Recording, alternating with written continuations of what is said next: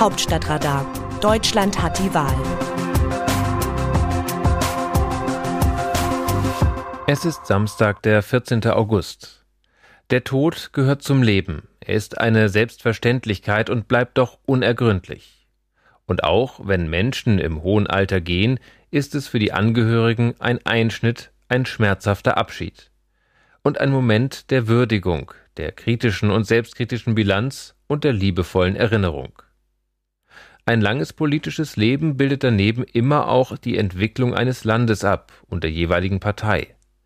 Ein Nachruf wie auf Kurt Biedenkopf, der im Alter von 91 Jahren in Dresden gestorben ist, ruft Stationen in Erinnerung, die die Älteren unter uns selbst verfolgt haben und die Jüngeren sich mitunter staunend erzählen lassen. Dass ein Politiker dreimal in Folge bei Landtagswahlen die absolute Mehrheit holt, erscheint unwirklich in einer Zeit, da die Volksparteien schrumpfen und bunte Koalitionen gebildet werden müssen, um überhaupt regieren zu können. Dass nach der Bundestagswahl im September erstmals ein Dreierbündnis auf Bundesebene geschmiedet werden muss, ist wahrscheinlich. In acht von 16 Bundesländern ist es längst der Fall. Kurt Biedenkopf, im Westen geboren, als Kind im Osten aufgewachsen, 1945 nach Hessen gekommen und 1990 als CDU-Spitzenkandidat für die Landtagswahl nach Sachsen gerufen, ist einen bemerkenswerten Weg gegangen. Als Politiker war er in den 1970er und 80er Jahren ganz vorne mit dabei und schaffte den Sprung nach ganz oben doch nicht. Bis die Wende kam. Schon während seiner Regierungszeit in Sachsen, die 22 Jahre währte, wurde sein Wirken mit einem hohen Titel gekrönt. König Kurt. Er war ein Intellektueller, ein Mann des Diskurses, einer, der für viele in der Partei einschließlich Helmut Kohl und Angela Merkel äußerst unbequem sein konnte.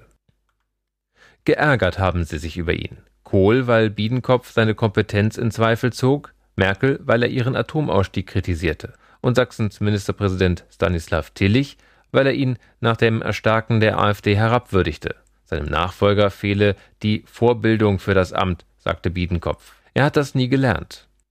Schonungslos geradezu brutal. Es sind diese streitbaren Politiker und Politikerinnen, die ein Land prägen, an die man sich erinnert und sagt, weißt du noch, so wird es bei Biedenkopf auch sein. Weißt du noch, König Kurt, der etwas selbstherrliche Professor, der an der IKEA-Kasse einen Rabatt auf seinen Einkauf haben wollte, der, der Kohl und Merkel von der Seitenlinie in den Senkel stellte, der Wessi im Osten, der die CDU im Freistaat Sachsen so lange alleine an der Macht hielt. Der frühere sächsische Ministerpräsident Kurt Biedenkopf ist im Alter von 91 Jahren gestorben. CDU-Chef Armin Laschet würdigt seinen ehemaligen Parteikollegen als Ausnahmepolitiker. Sachsens Regierungschef Michael Kretschmer spricht von einem großartigen Menschen, der verloren worden sei. Er war so etwas wie der Übervater der Sächsischen Union. Kurt Biedenkopf prägte die 90er Jahre in Sachsen maßgeblich. Es war seine zweite Karriere nach seiner Zeit als CDU-Generalsekretär in der alten Bundesrepublik. Präsent blieb er bis zum Schluss. Nachruf auf einen Westpolitiker, der sich und den Freistaat Sachsen nach der Wende neu erfand. Es sind diese sperrigen Charaktere, die eine Gesellschaft prägen, die die Reibung erzeugen und damit Wärme, deren Wirken, so differenziert man es auch betrachten muss, ein wertvolles Erbe ist, weil es für das Leben spricht, für Lebendigkeit. Aus dem Wörterbuch Politsprech Deutsch. Wir werden uns also der Debatte über 2G auf Dauer sicherlich nicht verschließen können. Markus Söder, Bayerns Ministerpräsident und CSU-Chef. Söders Auftritt im Kanzleramt nach der Ministerpräsidentenkonferenz war wieder ein Hieb gegen Unionskanzlerkandidat Armin Laschet. 2G bedeutet, dass nur Corona-Genesene und Geimpfte zum normalen öffentlichen Leben zurückkehren können sollen, im Gegensatz zur jetzt beschlossenen 3G-Regel, die das auch ungeimpften Getesteten gewährt. Laschet will von der 2G-Regel nichts wissen und hatte sowohl vor Laschet will von der 2G-Regel nichts wissen und hatte sowohl vor als auch nach der MPK von diesem harten Kurs nichts wissen wollen. Im ZDF-Interview am Abend verstieg er sich sogar zu der Aussage, dass von 2 bis 3G heute nicht die Rede war. Dann muss Laschet auf einer anderen Veranstaltung gewesen sein, denn die 3G-Regel steht im Beschlusspapier nach Diskussionen über schärfere Maßnahmen mit der 2G-Regel. Dann muss Laschet auf einer anderen Veranstaltung gewesen sein, denn die 3G-Regel steht im Beschlusspapier. Nach Diskussionen über schärfere Maßnahmen mit der 2G-Regel.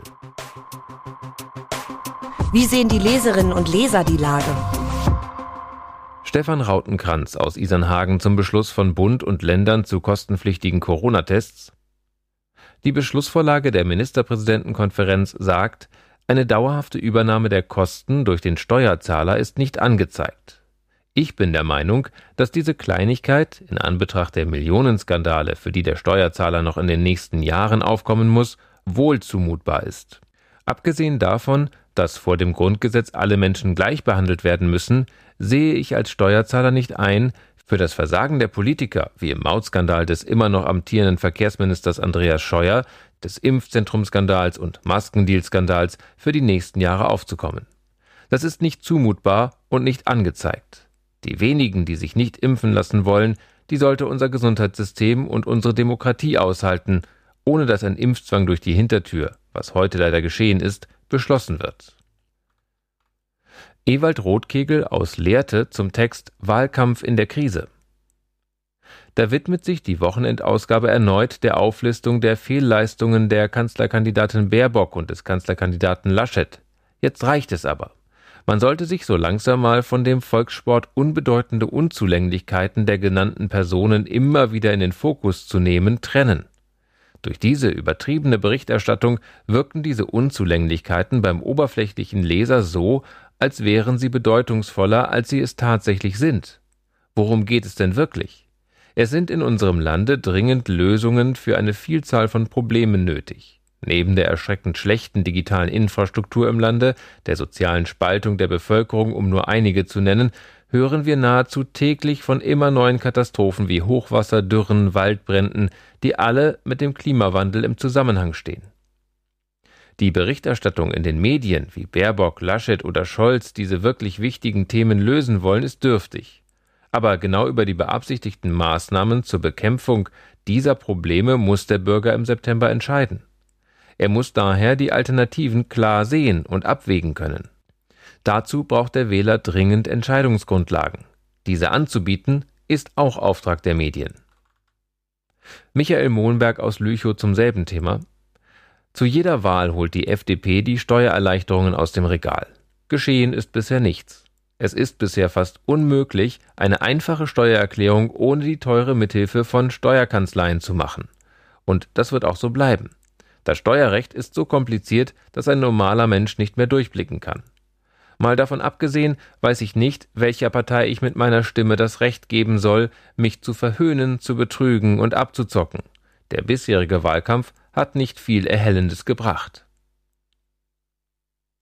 Das Autorenteam dieses Newsletters meldet sich am Dienstag wieder. Dann berichtet meine Kollegin Eva Quadbeck. Bis dahin.